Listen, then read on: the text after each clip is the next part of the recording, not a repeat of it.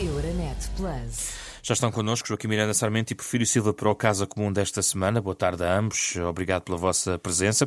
Temas eh, nacionais muito extensos para o espaço que nós temos, mas vamos tentar aqui fazer um esforço. Temos que olhar inevitavelmente para este novo ciclo do PSD, com o novo líder, Luís Montenegro, o discurso programático que ouvimos no eh, Congresso do Partido e Joaquim Miranda Sarmento, que é candidato a líder parlamentar.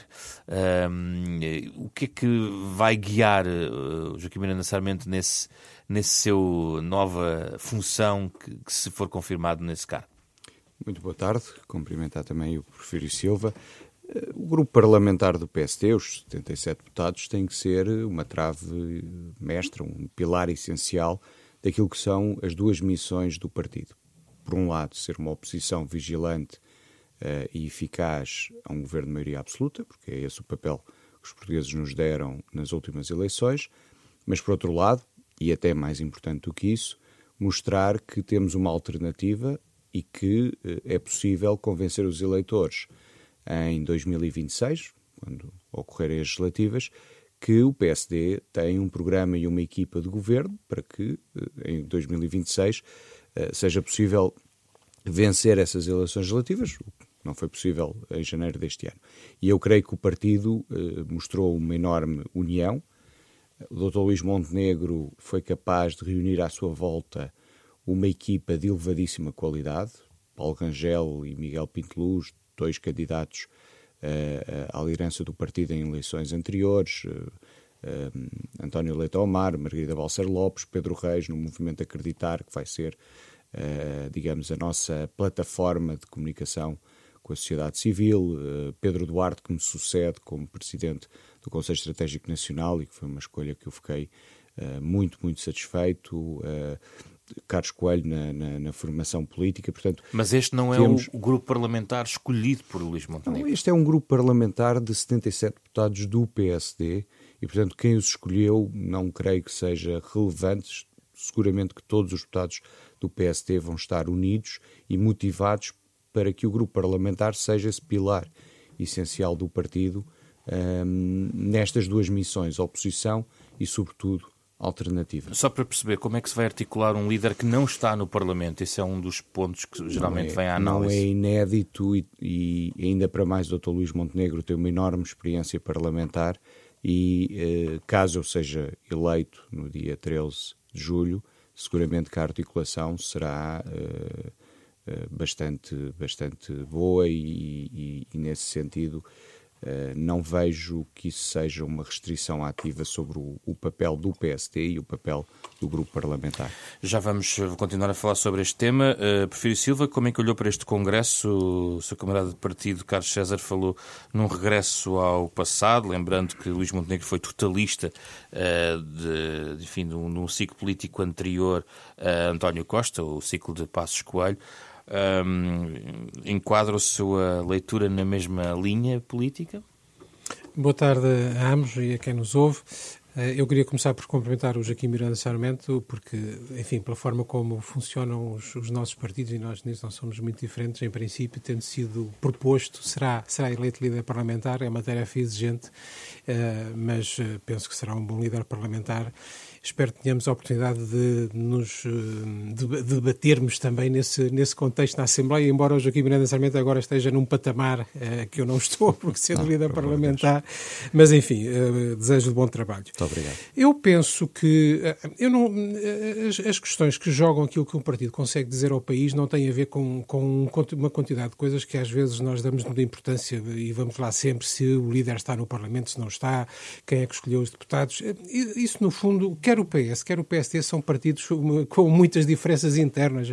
Em praticamente qualquer tema nacional relevante há duas ou três ou quatro opiniões dentro, dentro do mesmo partido. E isso faz a riqueza dos grandes partidos. Porque aqueles partidos pequeninos, que são tão poucos, pensam todos a mesma coisa, nunca têm divergências, se calhar sentem-se muito bem unidos, mas na realidade não conseguem oferecer a diversidade e a pluralidade suficientes para serem atrativos para os portugueses. O PS e o PSD, nesse sentido, têm uma natureza sociológica similar. Põem problemas, dificuldades dificuldades políticas, não é fácil de gerir, mas também é uma riqueza e um partido que seja tão fechado, tão concentrado, que toda a gente pensa a mesma coisa, não fará nunca nada de muito, de muito relevante para a governação do país. Portanto, não é por aí. O que eu acho que vale a pena olhar é Uh, e também quero fazer esta cautela. O, o novo presidente do PC está a entrar, não vamos querer tirar já todas as conclusões do mundo sobre o que ele disse. Mas apresentou um discurso com algumas certo, linhas. Eu penso que há algumas preocupações, mas também eu acho que nós devemos dar tempo ao tempo. Uh, o Luís Montenegro chegou, é presidente há dois ou três dias, vamos com calma, vamos ver. Nós temos, nós temos preocupações, quer dizer, por exemplo, voltar a insistir em discurso no Congresso, uh, na história de que o PS é um partido extremista, que se aliou aos extremismos. Eu acho que isso não, foi, não faz sentido nenhum. Quer dizer, eu gostava que ainda alguém me pudesse indicar uma medida do, dos governos do PS que seja uma medida que não pudesse ser tomada por qualquer governo socialista, social-democrata ou trabalhista em qualquer país da Europa. Quem diz que o PS uh, te, tem um comportamento extremista em termos políticos diria, sei lá, do Olof Palme, uh, que era comunista. Quer dizer, eu acho que é preciso às vezes também termos um bocado a noção de que o exagero também não vai a favor da. Mas eu coloco e aqui esta... já uma divergência de fundo. Referendo à regionalização, está no programa do governo. Luís Montenegro afasta um referendo em toda a legislatura esta matéria. Aí está um ponto divergente. Vamos lá ver uma coisa. Hum, eu não tenho nenhuma dúvida de que eh, o país, um destes dias, terá que decidir sobre a regionalização. Ao mesmo tempo, também não tenho nenhuma dúvida que não se faz uma reforma do Estado tão importante sem haver um, um eu não digo um consenso, mas sem, sem haver alguma convergência alargada acerca da conveniência de, de dar Foi colocado no programa de governo. Certo, nós, uh, o PS propõe que devíamos fazer isso. Agora, nós não podemos nunca, e vamos lá ver uma coisa, aqueles que passam a vida a lembrar que a maioria absoluta não é para ser um jogo compressor têm que perceber isso nos dois sentidos. Nós entendemos que temos uma legitimidade de ter esta maioria, entendemos, no entanto, que uma maioria absoluta hoje, outra amanhã que faça uma coisa diferente e outra depois que faça outra coisa ainda diferente, não não é rumo para o país. Eu tenho algum receio que, aliado a um certo olhar para o passado, alguma precipitação em querer já uh, ser muito expedito a matar a regionalização, uh, penso também seria interessante, não há tempo hoje para isso, olhar para os sete temas que o Luís Montenegro enunciou no final do Congresso. Acho que há alguns sinais que não, que não são entusiasmantes em termos de, de, de capacidade de olhar para o futuro. Mas, Mas como perceber, digo, não quer ser precipitado. Era avisado uh, recuar na ideia de avançar com um referendo nesta legislatura, tendo em conta que o maior partido da oposição parece não estar virado para essa possibilidade? Eu, eu, pessoalmente, e não, eu, eu, estou obrigado a defender o programa de governo com que nos candidatamos. É, nós temos liberdade... Mas também tem a sua opinião. Nós, exatamente, eu fazia, ia fazer essa decisão. Nós temos liberdade de voto condicionada a duas ou três coisas. Não, temos, não podemos votar a favor de moções de censura, temos que votar o orçamento, temos que votar o. Uh, não, uh, enfim. Uh, e, portanto, nós temos um compromisso com o programa com que nos apresentamos. E eu man, mantenho-me fiel a esse compromisso. Agora, para mim é claro que há um conjunto de coisas no país que não faz sentido estarmos a tentar fazer se for metade do país contra a outra metade. É verdade que a regionalização é uma coisa que divide também os nossos partidos, tanto o PS como o PSD. Nem toda a gente tem a mesma ideia sobre fazer ou não fazer, nem toda, nem toda a gente tem a mesma ideia sobre qual, qual seria o mapa uh, uh, definitivo. Uh, é um tema complexo, mas nós não podemos passar a vida a, ok, é complexo, deixa estar, não fazemos. Eu acho que nós temos que arranjar um método para o país tratar e decidir de temas complexos. E, portanto, recomendaria uma conversa entre os dois maiores partidos sobre este tema. Mas nós conversamos Porque... todos os dias na Assembleia certo, da República. Certo, mas um colocou no programa de governo e outro diz que não se faz um referendo até ao final da legislatura. Uh, uh, uh, eu, eu não tenho a certeza Uh, qual é o grau de, de, de, certeza que Luís Montenegro tem ao, ao querer matar uma reforma de, dessa natureza. Vamos ver. Joaquim Miranda Sarmento. O ponto que me parece aqui mais relevante é que nós estamos no meio de um processo de centralização uh, muito significativo, que até agora não tem corrido bem, uh, e, e, é, e, a face visível disso são as, as fortes críticas gerais que os autarcas fazem este processo. Foi agora obtido um acordo entre o Governo e a Associação Nacional de Municípios que eu espero que possa sanar grande parte desses problemas. E parece-nos temporâneo em 24, enquanto este processo ainda está a decorrer e, e depois precisa de um período de avaliação para percebermos se correu bem ou se correu mal, e o que é que correu bem e o que é que correu mal, é extemporâneo fazermos um referendo à regionalização.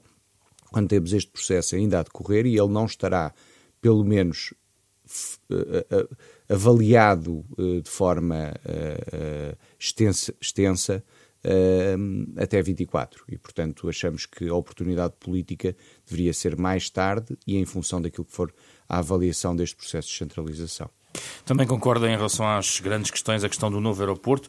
O PSD, segundo Luís Montenegro, vai apresentar a sua opinião e uma metodologia uh, ao Primeiro-Ministro. Uh, mas na questão de fundo, uh, Joaquim Miranda Sarmento, recordo-me ter lido, na sua opinião, que, por exemplo, a Portela era, uma, era essencial para a cidade de Lisboa e que fazer um aeroporto a mais de 40 km do centro da cidade, tendo em conta a atração turística, não faria sentido. Na questão de fundo, que tem a ver com as localizações, qual esse, é sua opinião? Esse é o ponto essencial da discussão, na minha opinião. Eu tive a oportunidade de escrever isso em 2017, então não tinha responsabilidades uh, políticas. Nós devíamos partir esta discussão sobre o que é que queremos fazer com a Portela. Queremos manter a Portela ou queremos que a Portela saia? Se, uh, manter a Portela tem, obviamente, uh, dois custos associados. o impacto ambiental e, eventualmente, uma questão de segurança, embora Uh, isso raramente os especialistas em, em, matérias de transporte aéreo colocam isso muito no centro da discussão, mas a questão ambiental, obviamente, tem, tem impacto. Temos também a questão do o que fazer aos terrenos da Portela, uh, porque existe um diferendo entre o Estado e a família uh, que era detentora desses terrenos nos anos 20 e 30, mas essa é para mim a questão essencial. E eu acho que uma cidade com as características de Lisboa e da área metropolitana, com o, peso muito relevante que o turismo e os serviços uh, têm na economia desta região. É a minha opinião pessoal, e, e está escrita, e portanto não, não, mudou. E, e, não mudou, podia, ter, podia ser alterado nos últimos anos, fruto de, de, de, uma nova realidade ou de novos factos, mas até à data de hoje não se alterou. É a minha opinião que nós devemos manter a Portela. E por isso as soluções que são encontradas terão que ser sempre soluções que se coadunem àquilo que eu entendo que deve ser o ponto de partida de discussão e deste E o mais problema. um fica em aberto? O mais um pode ficar em aberto. Eu também escrevi nesses artigos e continuo a, a perfilhar essa opção, essa, essa opinião, de que o mais um que faz sentido é o Montijo, mas obviamente que é discutível se, se deve ser o Montijo, se deve ser Alcochete. Como também é discutível, e eu aceito, e eu obviamente entendo alguns dos argumentos uh, uh, de quem defende que a Portela, pura e simplesmente, deve acabar e devemos deixar de ter um aeroporto. Eu saliento que eh, dois aspectos, contudo. O primeiro é que quando se fala no aeroporto de Alcochete, não é em Alcochete, é bastante longe, é no final do campo de tiro uh, da Força Aérea, coloca o aeroporto a perto de 50 km do, do, centro da cidade, do Marquês de Pombal, se quisermos definir isso como centro. Sim. Uh, e só há duas cidades europeias importantes que têm o aeroporto, o, o seu principal aeroporto tão longe, Milão e, e Atenas. E uh, para uma pequena, para uma cidade que é de média dimensão no contexto europeu, que está num extremo da, da, da Europa, ter o aeroporto tão longe obriga a um investimento de acessibilidades para que a, a viagem entre o aeroporto e o centro da cidade seja relativamente rápida que eu não sei se. Eu tenho muitas dúvidas que o país tenha condições, do ponto de vista das suas finanças públicas, para fazer essas acessibilidades nos próximos anos. E, e rapidamente, isso... Joaquim Miranda e como é que fica Pedro Nuno Santos do governo depois do que aconteceu na semana passada? Parece-lhe que há condições para até o PSD dialogar com este, este ministro que tem esta O episódio tutela. de quinta-feira passada é um episódio grave do ponto de vista institucional porque mostra um conflito aberto entre o Primeiro-Ministro e o Ministro. O Ministro fica fortemente fragilizado uh, com a sua autoridade reduzida, mas o Primeiro-Ministro também foi desautorizado e, portanto, também tem aqui um problema da autoridade interna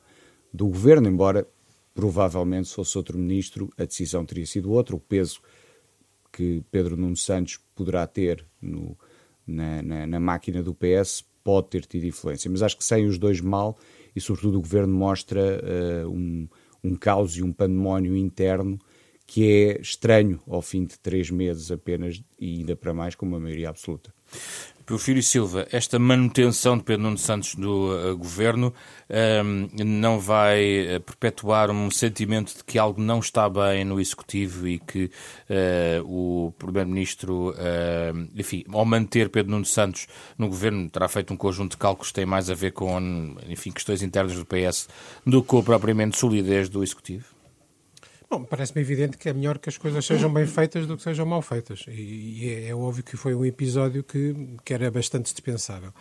Não, não creio, contudo, que, que isso tenha consequências eh, para, para, para a gestão futura deste, desta, desta questão e penso que é claro que o Primeiro-Ministro reafirmou a sua liderança do Governo e ficou claro que o Governo é um coletivo, é uma equipa, tem uma responsabilidade partilhada e eh, as decisões que são tomadas têm que ser de, de corresponsabilidade. Agora, eu queria Mas a imagem do, primeiro, do Ministro Pedro Santos fica muito fragilizada. É alguém que eh, há uma semana, exatamente numa quarta-feira, distribuía-se pelos vários canais de televisão, uh, inclusivamente falando sobre a posição do PSD sobre este ponto de vista. E agora uh, o Primeiro-Ministro, no fundo, recoloca-o a conversar com o PSD sobre algo que ele até verteu em despacho uh, nesta matéria.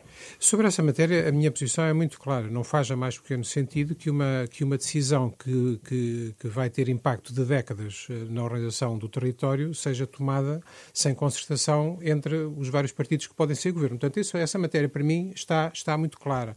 Agora, eu acho que isto sublinha, este, este, este episódio e todos os episódios que têm acontecido há 50 anos sobre esta matéria, ressaltam um problema que Portugal tem e que, em geral, as democracias eh, ocidentais têm.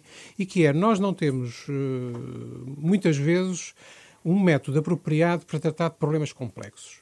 Um problema complexo não é um problema difícil. Porque um problema pode ser difícil e pode ser relativamente simples de equacionar. Um problema complexo é um problema que tem muitas variáveis, que tem, tem consequências difíceis de calcular de algumas dessas variáveis, que há retroação de umas variáveis sobre outras e, portanto, torna, mesmo em termos computacionais, imagino que se fazia um modelo, mesmo em termos computacionais, torna extremamente difícil tratar de um problema. E nós, de, nós temos que reconhecer que temos, eh, em termos técnico-políticos, falta de um método, de um método apropriado para tratar de problemas complexos. Uh, enfim, dizer que é o PS que podia ter resolvido agora neste mandato, ou que devia ter sido o PSD antes, e trocarmos acusações porque se deu um passo à frente, porque se deu um passo atrás. Não, andamos há 50 anos nisto. Eu acho que o país tem que perceber que há certas matérias que precisam de ser tratadas com as ferramentas apropriadas. Temos que, os vários atores que, que têm influência e interesse numa matéria destas, têm que acordar num método quais são os passos, como é que se estuda, quais são as, as fases de decisão, como é que se chega ao fim e quando é que se toma a decisão e se toma a, e de tomar a decisão efetivamente.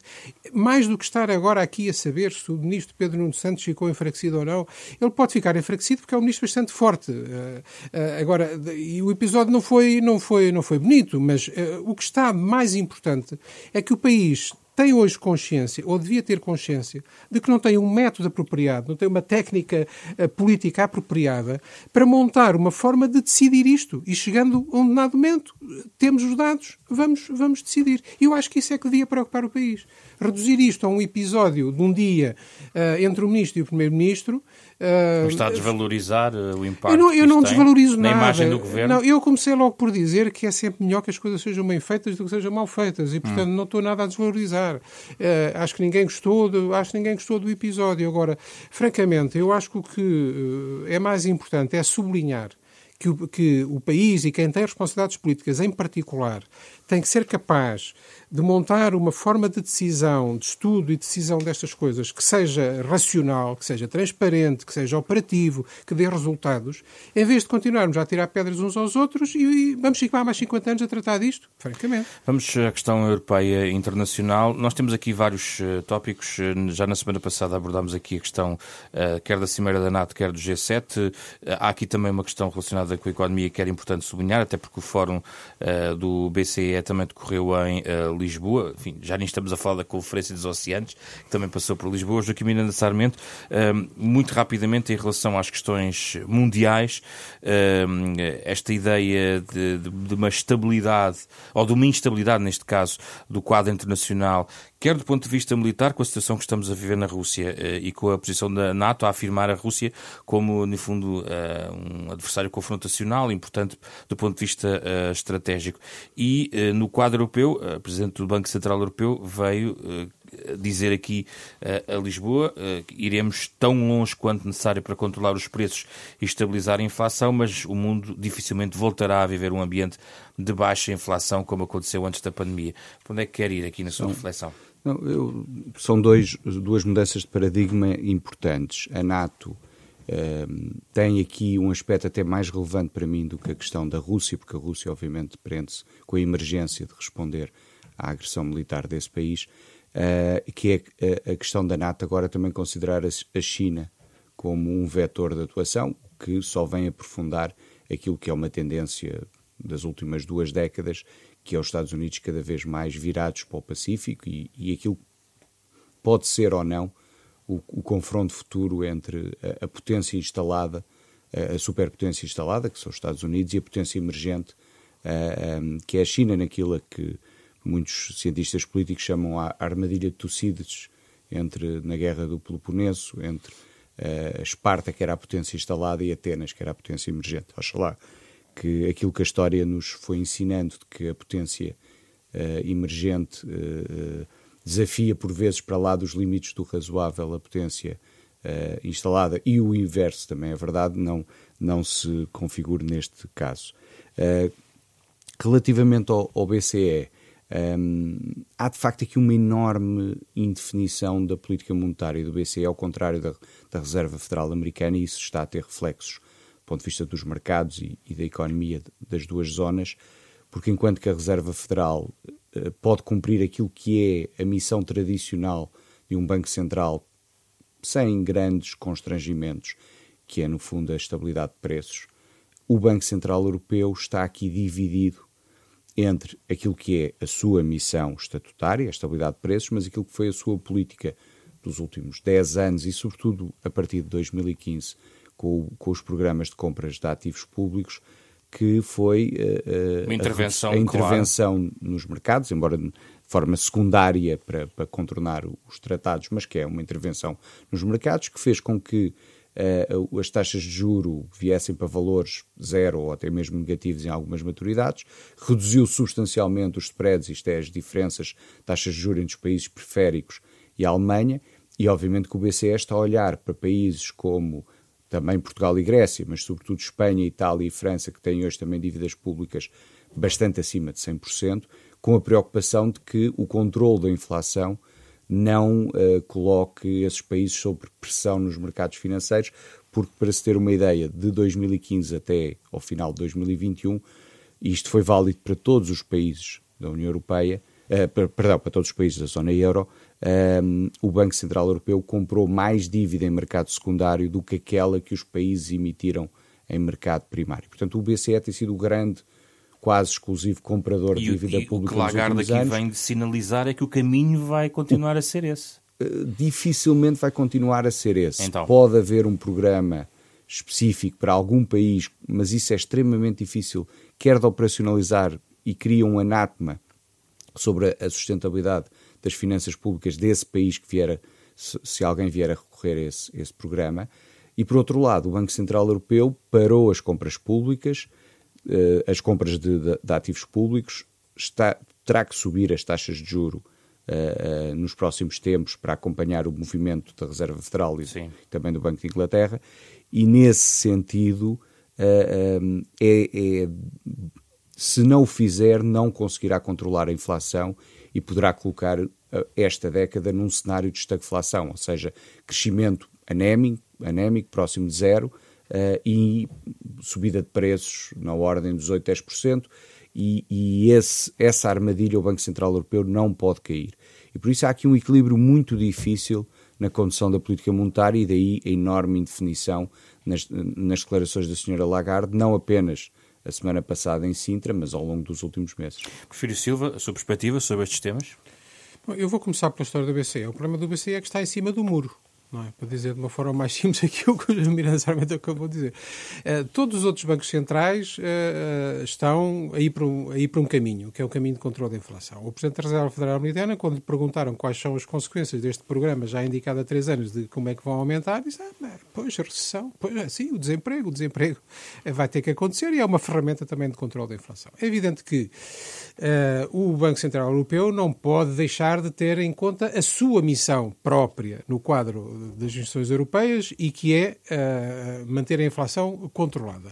Mas o contexto político e social europeu hoje não permite que o Banco Central Europeu faça só aquilo que os tratados dizem que tem que fazer e as consequências uh, sociais uh, de, de, desse caminho e o problema da, da, da, fragmentação do mercado, portanto, como é que se protegem uh, certos países que podem ser atacados de forma assimétrica, é um problema que não tem certamente uma solução fácil. E ficar a dizer que estamos a estudar um programa, vamos ver qual é o programa que aparece. Sim, está prometido para o próximo Conselho de Governadores. Pois, vamos ver, vamos ver qual é esse programa. Uh, como, como dizia o Miranda Sarmento, nenhum país quererá ser beneficiado por, uma, por um amigo desses, porque certamente esse amigo custará muito caro, pelo menos em termos, em termos reputacionais. No que diz respeito à questão da NATO um, e ao novo, ao novo conceito estratégico, eu acho que vale a pena nós lembrarmos que o anterior conceito estratégico, aprovado em Lisboa em 2010, sublinhava uma verdadeira parceria estratégica com a Rússia. Rússia. Isso mudou. E agora mudamos para a identificação da Rússia como a ameaça mais significativa e direta à segurança dos aliados, uh, o que se percebe que há uma reação ou uma agressão concreta. Quer dizer, isto uma coisa é ter uma visão do mundo, outra coisa é quando acontece uma agressão concreta e ter que lhe reagir. E ao mesmo tempo, como dizia o Miranda Sarmento, a identificação da China eh, como um desafio sistémico, exatamente por causa uh, da, da, sua estratégia de influência global e a proximidade, a proximidade a Moscou. Como já aqui falámos anteriormente, isto, no meu entender, é uh, começar a desfazer as malas da globalização. Ah. Eu acho que isso é preocupante do ponto de vista do funcionamento global do mundo. Eu não sou provavelmente um partidário da globalização feliz, acho que houve muitos deserdados da globalização que teria que ser calibrada, mas de qualquer maneira, um mundo que volta a ficar uh, dividido de forma grave. Eu vou dar só um exemplo do tipo de coisas que me preocupam efetivamente certo. na evolução da nossa mentalidade uh, neste, neste contexto. Penso que todos conhecem que o Parlamento Europeu tem o chamado Prémio Sakharov que, por extensão, é o Prémio Sakharov para a Liberdade de Pensamento, é um prémio um, com, com, com o nome de uma pessoa muito significativa, um dissidente da União Soviética, que foi exilado interno, ativista pelos direitos humanos, uh, prémio, prémio Nobel da Paz por causa dessa, por causa dessa atividade, um, e foi-me relatado que houve um conjunto de escolas portuguesas, neste caso, que foram contactadas para participar na movimentação do, do, do, do prémio Sim. e que responderam que não, porque não queriam coisas com russos. Hum. Bom, eu acho que se há exemplo mais claro de como isto é, é uma loucura, é dizer isto a propósito do prémio Sakharov, que é precisamente um, um símbolo maior da resistência a uma ditadura, eh, que foi uma ditadura relevante no, no, no século XX, Uh, e, em relação, e em relação à qual nós temos de ter ideias muito claras. Ora, esta confusão só porque é russo, e depois vem os casos dos cantores russos que não são convidados. E, portanto, uh, eu acho que nós, o mundo tem que fazer o que é necessário para se defender, mas nós temos de ter muito a compreensão de que há aqui um trabalho a fazer para não cairmos no buraco do todos contra todos. Porfírio Silva, Joaquim Miranda Sarmento, foi o caso comum desta semana. Euronet Plus. Milano. Zagreb. Bruxelas. Sofia. Riga. Euronet Plus, a rede europeia de rádios para compreender melhor a Europa.